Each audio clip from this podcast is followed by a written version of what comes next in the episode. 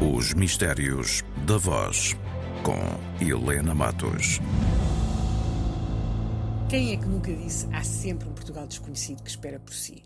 Afinal, qual o jornalista que num daqueles momentos em que precisa de uma frase que condense tudo aquilo que quer dizer sobre uma determinada situação e faltam-lhe ali umas palavras e de repente é esta a expressão que lhes faz falta? Há sempre um Portugal desconhecido que espera por si. Talvez perguntando melhor e mais diretamente, será que existem assim tantos portugueses que desconheçam esta frase? Talvez, existam alguns, há sempre umas exceções, mas temos de convir que não são muitos. Mas afinal, de onde é que vem esta frase? Quando e como é que ela entrou no ouvido dos portugueses. Sim, porque ela não está cá desde sempre, não é?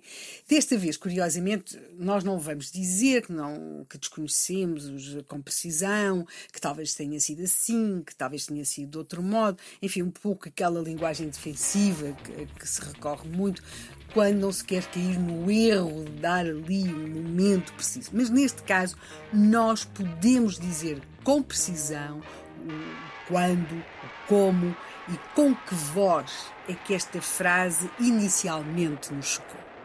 Foi assim. Há aspectos da paisagem e das atividades dos homens e das mulheres de Portugal que algumas pessoas reconhecerão facilmente. Vivem-nos no dia a dia. Mas essas mesmas realidades são totalmente desconhecidas de outros homens e de outras mulheres de Portugal.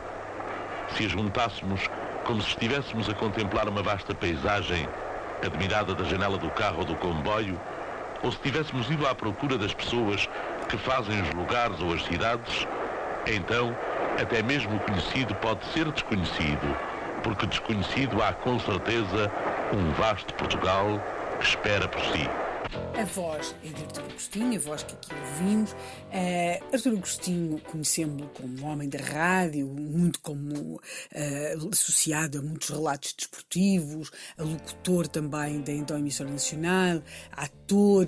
Ele é também um homem ligado à publicidade. E essa sua ligação à publicidade, ele está ligado a uma empresa uh, de produção de publicidade que recorre muito à rádio, ao cinema, essa ligação leva a que ele tenha participado nesta campanha, a campanha de turismo, de promoção do turismo interno, que ficou conhecida como Portugal Desconhecido. É uma campanha que vai ter filmes, cartazes, anúncios na imprensa, eh, também vai ter a edição de um disco e aquilo que aqui ouvimos é, é a locução que o Arturo Agostinho faz para o filme que ficou conhecido como Portugal Desconhecido.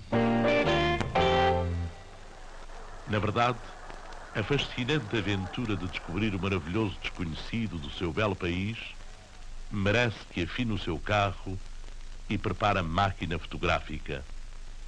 Esperam-no mil e um itinerários para o seu repouso e para o deslumbramento dos seus olhos. Para sermos justos, temos de admitir que a campanha não só mostrava um Portugal desconhecido, como recorria a, a, meios até então pouco usados na promoção do turismo. Nós aqui a música que, que, estamos a ouvir é do Jorge Costa Pinto, por exemplo, é um nome que estava ligado ao cinema e ao jazz. Os textos da campanha terão tido a colaboração de Alexandre O'Neill.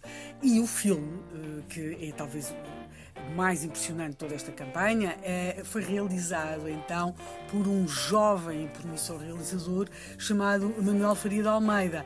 Portanto, há de facto toda uma novidade, até na própria abordagem de como mostrar esse Portugal desconhecido. É uma linguagem diferente, se quisermos, quase muito moderna, tem muito pouco a ver com aquelas imagens muito eh, padronizadas, se quisermos, de promoção do turismo. Por outro lado, vamos ver a campanha teve, um, teve adesão, teve a adesão das pessoas, uh, teve também a adesão de empresas, por exemplo, empresas petrolíferas tinham estações de, de, de venda de combustíveis e que vão produzir mapas uh, em que vão repetir este slogan, depois o slogan até vai entrar noutros contextos, até se quisermos na linguagem política, às vezes para mostrar que havia mesmo um Portugal desconhecido, que era, por exemplo, um Portugal em que se vivia mal e que os portugueses não conheciam. Portanto, vai, vai a, a, a frase autonomiza-se, ganha vida própria. Esta campanha esteve no entre entre 1969 e 1972. Seguiram-se muitas outras campanhas de promoção do turismo interno de Portugal, eh, mas a verdade é que, assim, a deixar-nos uma frase foi esta como muitas outras, deu-nos vontade de viajar, de conhecer melhor o país e, e, sobretudo, arraigou em nós essa convicção de que há sempre ali um cantinho, um espaço, um, um recanto de Portugal que nós não conhecemos e que é, afinal. Porque desconhecido há com certeza um vasto Portugal que espera por si. Os Mistérios da Voz, com Helena Matos.